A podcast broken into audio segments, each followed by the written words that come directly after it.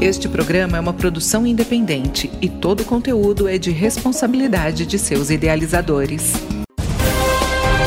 Cidadania, Cidadania em Foco. Cidadania, Cidadania em Foco. A partir de agora você acompanha o programa Cidadania em Foco, jornalismo, informação e cidadania no seu rádio, uma produção do Ministério Público do Tocantins em parceria com a rádio UFT-FM.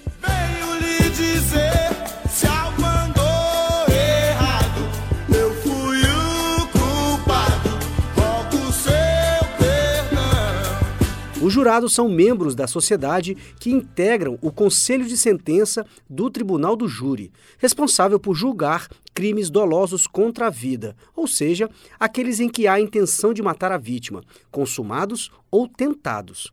Os jurados representam a sociedade de qual fazem parte e têm o papel de julgar em nome de milhares de pessoas. São escolhidos dentre cidadãos idôneos, ou seja, considerados honestos, íntegros e confiáveis. Mas você sabe como um jurado é escolhido? O que ele pode ou não fazer? E para explicar melhor o papel do jurado no Tribunal do Júri, conversamos com o promotor de justiça Rogério Mota, que atua como coordenador do núcleo do MP no júri, para entender mais sobre esse papel tão relevante para a sociedade. Seja bem-vindo, doutor. Doutor Rogério, normalmente os jurados são cidadãos voluntários ou requisitados conforme indicações das autoridades locais e núcleos comunitários. Quais são os critérios para ser jurado? Bom, o Tribunal Popular ele busca exatamente trazer democracia, legitimidade para as decisões do judiciário. Então é um julgamento que é feito pelo povo, para o povo e do povo, né?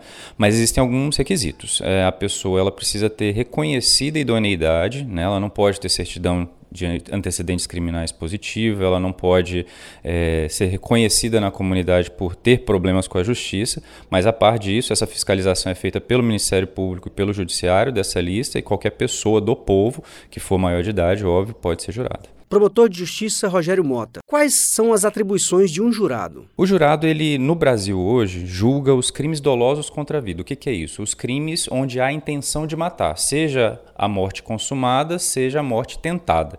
Né? No Brasil, unicamente esses crimes são julgados pelo Tribunal do Júri. São os crimes de homicídio, infanticídio e aborto e instigação ou auxílio ao suicídio. Nesses casos, chama-se a comunidade para substituir o juiz e dar os vereditos que vão guiar os caminhos caminhos da comunidade. Doutor Rogério, a pessoa foi intimada para ser jurado. Ela pode se recusar a comparecer? Não, o jurado, quando convocado, quando ele compõe a lista e se ele foi intimado e não comparecer, esse ato dele pode ser considerado um ato atentatório à dignidade da justiça e ele pode ser multado por isso. Eu já vi, inclusive, pessoas sendo multadas em mais de 5 mil reais pelo não, de, não comparecimento. Então não é jogo não comparecer. Doutor, com a experiência que o senhor tem em atuar em tribunais do júri, o senhor acredita que os cidadãos convocados tenham a noção da importância do papel social que estão cumprindo? Varia. Muitas pessoas chegam lá meio sem saber o que, é que vão fazer e algumas pessoas já com plena consciência do seu dever.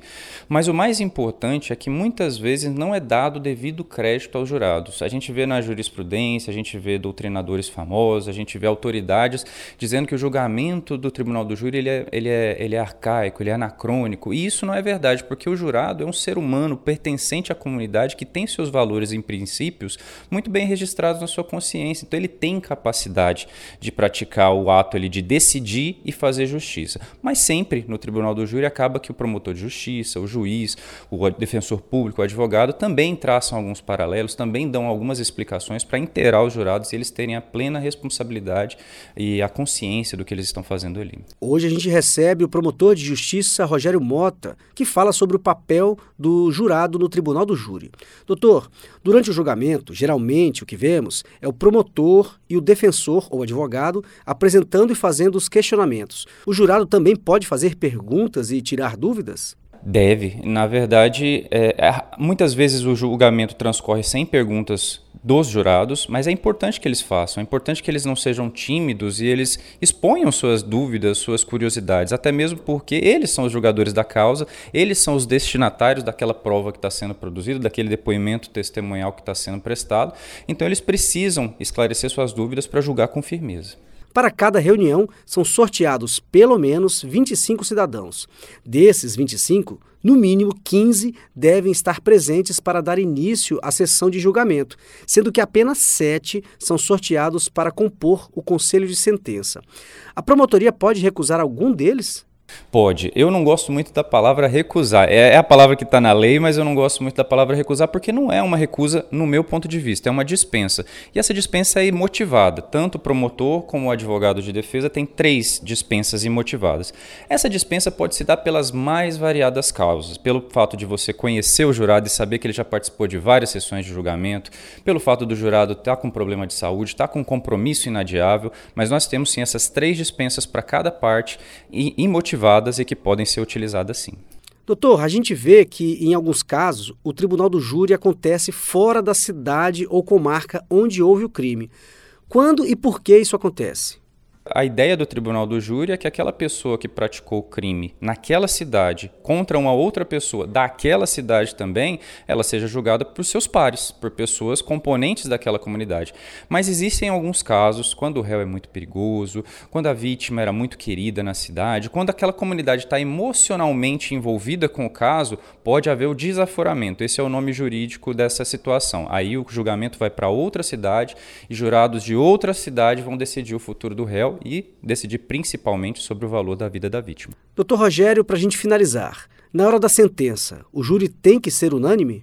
Isso é muito interessante, porque em alguns países o júri ele tem que ser unânime. Né? A gente vê muito nos filmes, nas séries, que o júri tem que ser unânime para que o veredito seja condenatório, mas no Brasil não é assim. E é bom que não seja, porque no Brasil ele não precisa ser unânime e a, a votação dos jurados é secreta exatamente para protegê-los para que o réu não saiba quantas pessoas votaram contra ele, se todas as pessoas decidiram condená-lo, se todas as pessoas decidiram aplicar uma qualificadora. Então, hoje, nós somos sete jurados no Conselho de Sentença. Nós temos sete jurados no Conselho de Sentença. Quando a gente atinge uma maioria, ou seja, quatro votos, encerra-se a votação e aí o juiz já entende que os jurados, por maioria, decidiram da forma X ou da forma Y. A gente agradece a participação do promotor de justiça Rogério Mota e encerramos por aqui informando que se os seus direitos ou os interesses da sua comunidade foram violados, procure o Ministério Público. Ligue 127 e envie uma mensagem para o WhatsApp 63 9900 2720 ou ainda baixe o aplicativo MPTO Cidadão e faça sua manifestação pelo link da ouvidoria.